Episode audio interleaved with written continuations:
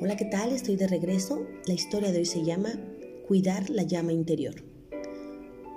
Cuentan que un rey muy rico de la India tenía la fama de ser indiferente a las riquezas materiales y hombre de profunda religiosidad, cosa un tanto inusual para personajes de su categoría. Ante esta situación, y movido por la curiosidad, un súbdito quiso averiguar el secreto del soberano para no dejarse deslumbrar por el oro, las joyas y los lujos excesivos que caracterizaban a la nobleza de su tiempo. Inmediatamente después de los saludos que la etiqueta y la cortesía exigen, el hombre preguntó, Majestad, ¿cuál es el secreto para cultivar la vida espiritual en medio de tanta riqueza? El rey le dijo, Te lo revelaré solo que aceptes una condición. El súbdito, intrigado por la respuesta, aceptó.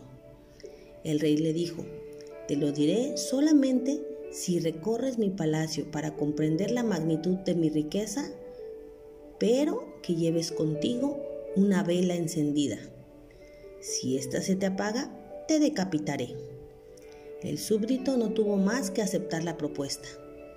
Al término del paseo, el rey le preguntó, Bien, ¿y qué piensas de mis riquezas? El súbdito, ya un poco más tranquilo, respondió, Su Majestad, la verdad, no vi nada. Solo me preocupé de que la llama no se me apagara. El rey le dijo, Muy bien, ese es mi secreto. Estoy tan ocupado tratando de cuidar y avivar mi llama interior que no me interesan las riquezas de afuera. Bien, con esta historia tenemos la moraleja de que enfocándonos en nuestra riqueza interior, podemos mantener el fuego encendido. Nunca permitamos que nuestra llama se apague. La Biblia nos dice, el malo, por la altivez de su rostro, no busca a Dios. Salmos 10.4. El asunto no es cómo impresiona a una persona, cómo habla, lo que tiene, cuánto sabe, más bien es la condición humilde de su corazón para con Dios. El orgulloso busca su propio honor, su propia gloria y no la de Dios.